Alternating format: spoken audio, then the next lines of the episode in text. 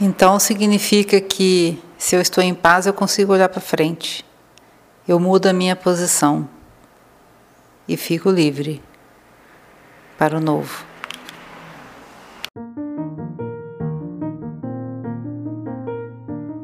Sessão de Caminhos é um podcast sobre um jeito de andar pela vida.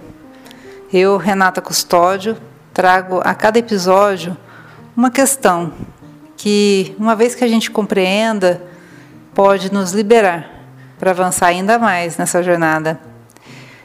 O tema de hoje é sobre como como alcançar a paz na vida.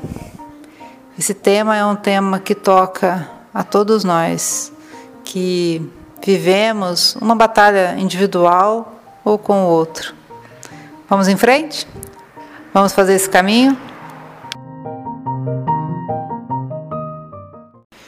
Tem uma frase de Bert Hellinger que diz o seguinte: A paz olha para frente.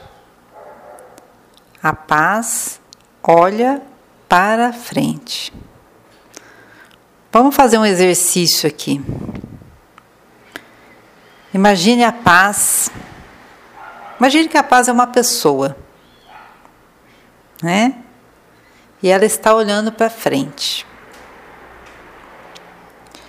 Se eu estou em paz, eu estou com a paz, a gente pode imaginar então que nós estamos ao lado dessa pessoa, também olhando para frente. Certo? Mas se nós não estamos em paz, onde nós estamos? Se nós não estamos com ela, onde nós estamos, afinal de contas? Em que lugar? Olhando para onde?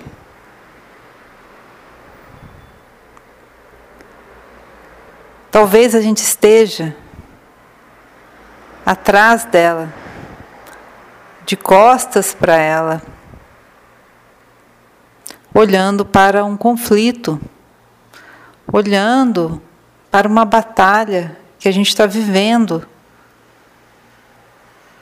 Uma batalha que a gente pode estar tá travando aí com alguém. Pode estar tá em pé de guerra, né? Com alguém. Tem gente que vive em pé de guerra. Quando, quando sai de um, entra no outro. Né? Tem pessoas que você pergunta, e aí, como é que você está? Ah, estamos aí na luta. Né? Ah, a vida é uma batalha. Então você vê que essa pessoa está tá ali.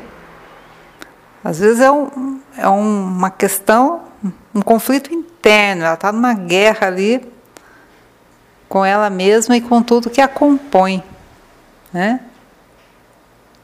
Mas olhar para o conflito é alimentar esse conflito, né? É colocar mais, como se diz, lenha na fogueira. É ficar preso, presa a ele. É não ter liberdade para seguir em frente.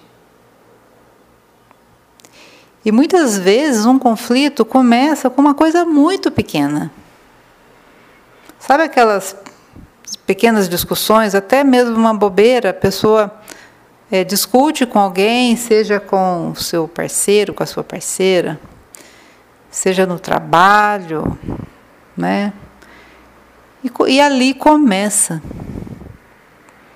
Porque quando você é, sofre uma, vamos dizer assim, uma, algum tipo de violência, seja verbal, seja física, algum tipo, por menor que seja, sempre existe um movimento de equilíbrio, né, para voltar ao equilíbrio, né? Você pede desculpas, você diz sinto muito, né? E você recupera aquele aquele aquele desequilíbrio, né? Você desequilibra a relação, gera uma tensão, mas aí algo é feito para voltar ao equilíbrio. Mas muitas vezes isso não acontece. Muitas vezes, é, na sequência de, um, de uma violência, não há uma reparação. Há mais violência ainda maior, né? E claro que a gente tem que é, olhar sempre isso de uma maneira muito, muito cuidadosa, né? Eu estou falando aqui de uma maneira geral, né? Mas a gente tem que olhar sempre com muito com muito cuidado para cada situação. Mas a gente observa que, por exemplo, casais, né?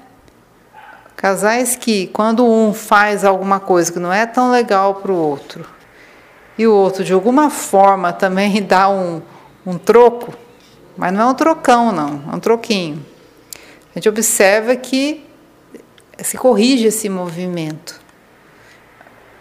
Se um fala muito alto com o outro, grita, e o outro e o outro também tem uma reação, mas não mais violenta, mais intensa, mas menos intensa, a gente observa que isso ajusta também porque se aquele que sofreu, eu vou chamar de violência aqui, é uma palavra meio forte, mas, mas para ficar bem claro, né?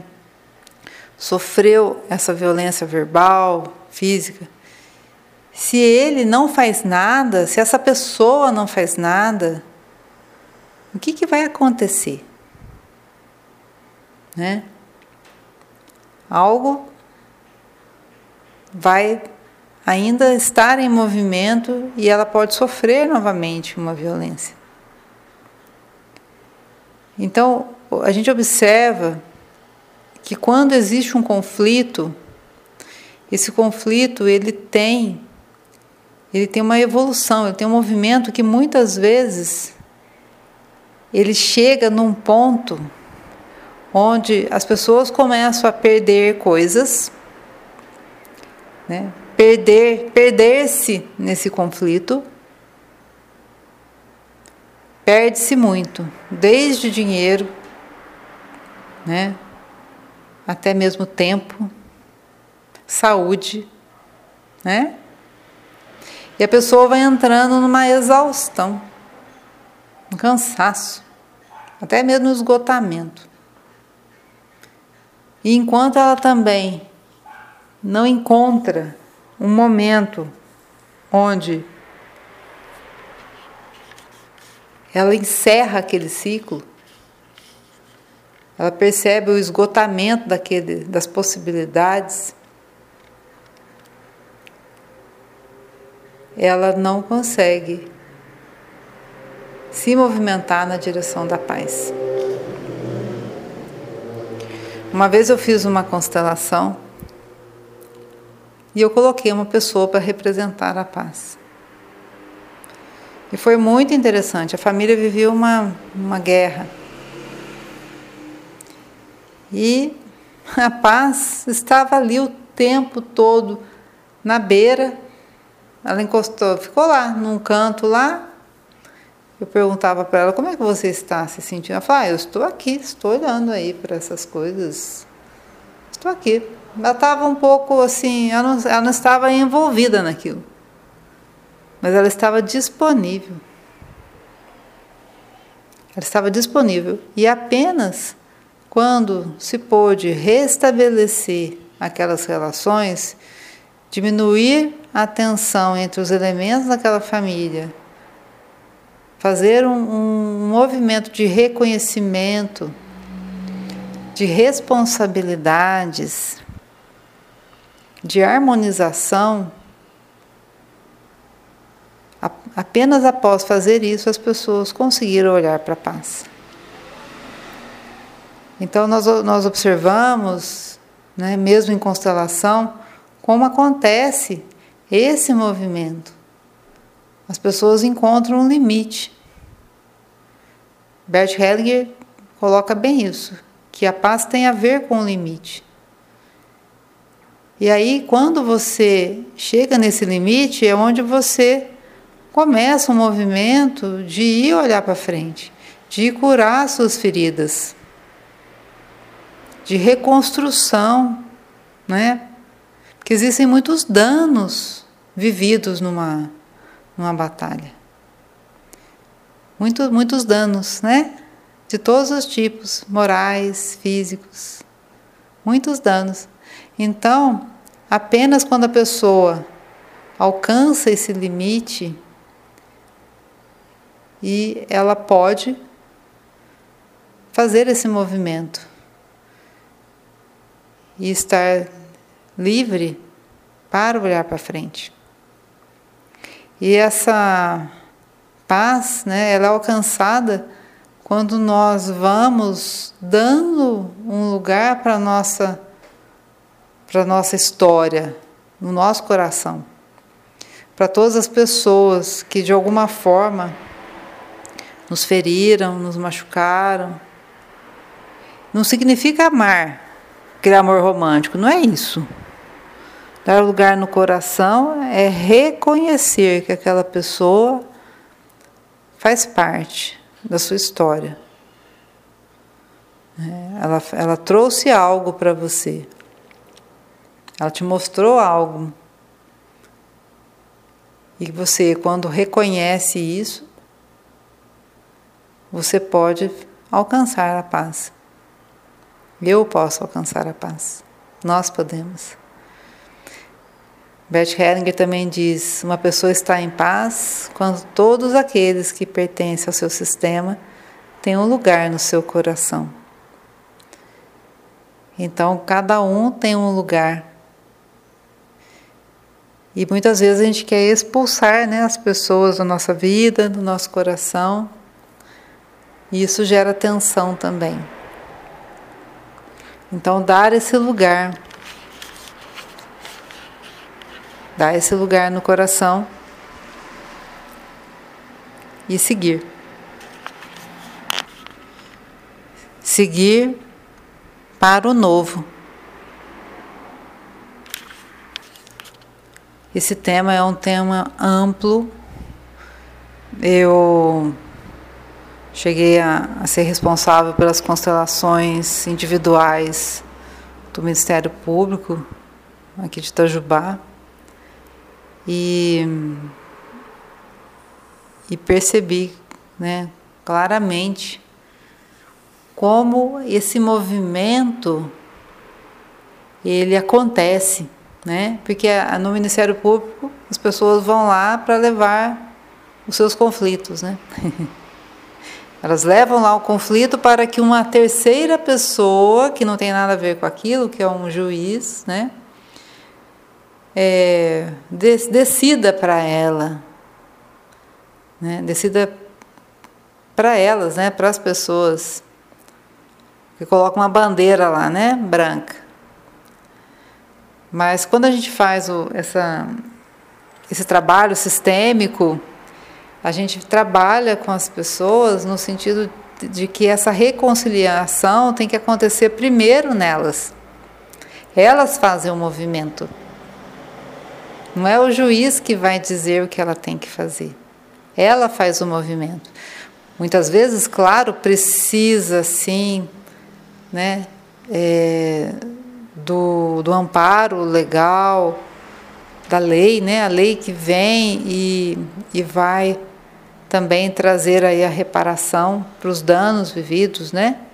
Então, sim, sim, as pessoas têm que reparar os seus erros ali diante da lei, mas quando ela faz esse movimento dentro dela, ela vai para uma audiência ela já está reconciliada. Então, esse trabalho é um trabalho muito é, interessante aí na área de direito.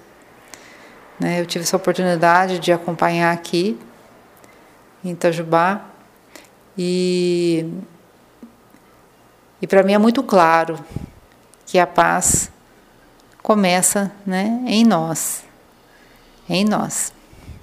E ela olha para frente E quando nós estamos olhando para frente, nós podemos caminhar para o novo, dar o próximo passo, né? Muito bem, muito bem. Que você tenha aí acessado algumas regiões em você, que onde possam haver alguma tensão, algum conflito e que seus olhos, né, encontrem também esse, esse limite e possam olhar para um outro lugar. Um outro lugar que é o lugar para onde a vida flui. Muito bom, muito bom. Adorei falar com vocês sobre a paz. E vamos aí nos próximos episódios estar trazendo, estar trazendo temas que vão acessando outras regiões em nós, que geram também sentimentos, emoções, bloqueios. Eu sempre vou deixar lá no Instagram né, uma caixinha da sessão de caminhos. Eu gosto muito de colocar, as pessoas participam. Você também pode participar, deixando algum comentário, uma pergunta, uma questão que você tenha. Isso também faz com que a gente traga os temas mais alinhados para cá, né? Com aquilo que você tem vontade é, de ouvir e de ter mais entendimentos. Tá bom?